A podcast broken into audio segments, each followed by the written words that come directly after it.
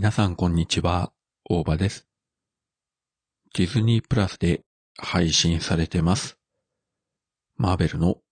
ファルコンウィンターソルジャー。つい先ほど最終回を見ました。えー、いずれまた改めてネタバレありでお話したいと思うんですが、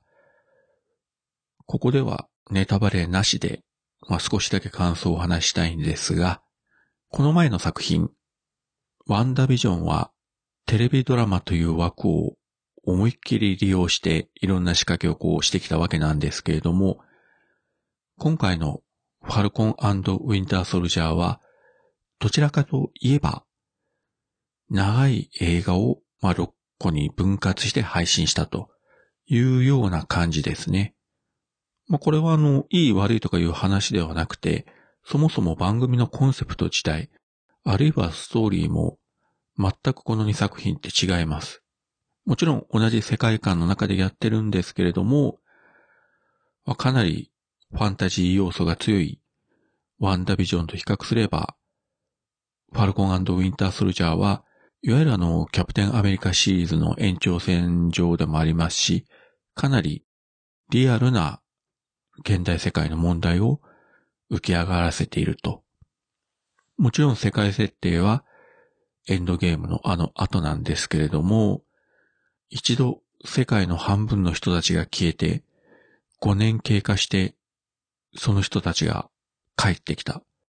それ自体は決して間違いでも何でもなく、アベンジャーズの必死の戦いがあったればこそなんですが、ただその反動は我々が想像する以上にものすごいものがあったと。消えた人たちが帰ったから、めでたしめでたしというわけではないという辛い現実を浮き彫りにしていくこのシリーズ。まあ、個人的にはですね、かつてキャプテンアメリカウィンターソルジャー、あれを見た時の衝撃に近いものがこの作品にはありました。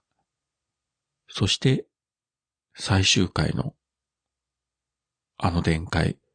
この展開、あのキャラクターはああなって、このキャラクターはこうなって、そしてやっぱり、あいつはああだったと いうような感じなんですけれども、まあ結構ラストには、おおという展開もありましたので、まだ未見の方はですね、